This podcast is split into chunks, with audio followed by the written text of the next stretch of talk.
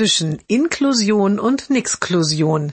Jeden Montag eine neue Geschichte im Blog von Kirsten mal zwei. Heute? Und raus jetzt. Widerwillig rollt er dann immer aus dem Klassenzimmer in den Raum, der Differenzierungsraum heißt. Manchmal heißt er auch Inklusionsraum. Ich will hier bleiben bei meinen Freunden, sagt er heute. Aber in dem kleinen Raum kannst du dich doch viel besser konzentrieren, sagt die Sonderpädagogin. Hier ist es viel zu laut für dich. Mir ist es nicht zu laut, murmelt er und bleibt einfach sitzen zwischen all den fröhlich schwatzenden Kindern. Aber ich kann mich hier nicht konzentrieren, ruft die Sonderpädagogin laut. Er rollt mit den Augen und stellt die Bremse an seinem Rollstuhl noch ein bisschen fester.